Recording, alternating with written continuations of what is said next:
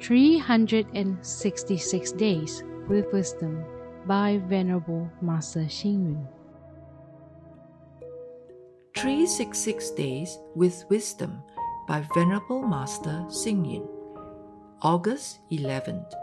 Having a bowl of broth full of compassion is far better than drinking a bowl of ginseng soup. Drinking a cup of clear, calming tea is far better than drinking precious, rare juice. Eating a mouthful of fragrant vegetarian food is far better than dining with meat and wine. Having a pure thought far exceeds a table of sumptuous dinner. Breakfast is the prologue of the day. Once breakfast is completed, a person feels energetic and full of spirit. After breakfast, the human relations within the family and the interactions in a society begin to take place. The prologue of life is thus unfolding. Hence, in a day, the whole family having breakfast together is far better than having the father come home for dinner. Many nutritionists are of the opinion that one should have a good breakfast, a full lunch, and a light dinner. These are three important steps in maintaining good health through food, and they also illustrate the importance of having breakfast in the morning. Having breakfast can extend our working time and improve our productivity.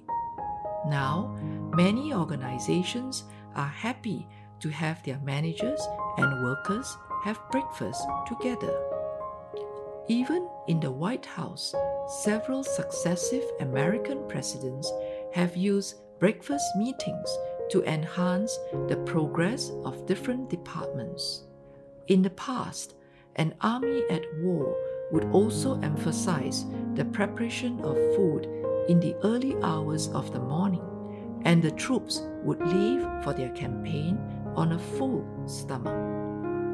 Having breakfast is actually a very good practice, especially if breakfast is had daily at a fixed time. This not only inculcates an orderly lifestyle, but also regulates the working of our digestive system. Without breakfast, one is like a car without petrol. The car cannot be started, and some harm could be caused to the engine. There are so many benefits in having a good breakfast. Wouldn't it be good to have breakfast in the morning? Read, reflect, and act. The three important steps in maintaining good health through food is to have a good breakfast, a full lunch, and a light dinner. Please tune in, same time tomorrow as we meet on air.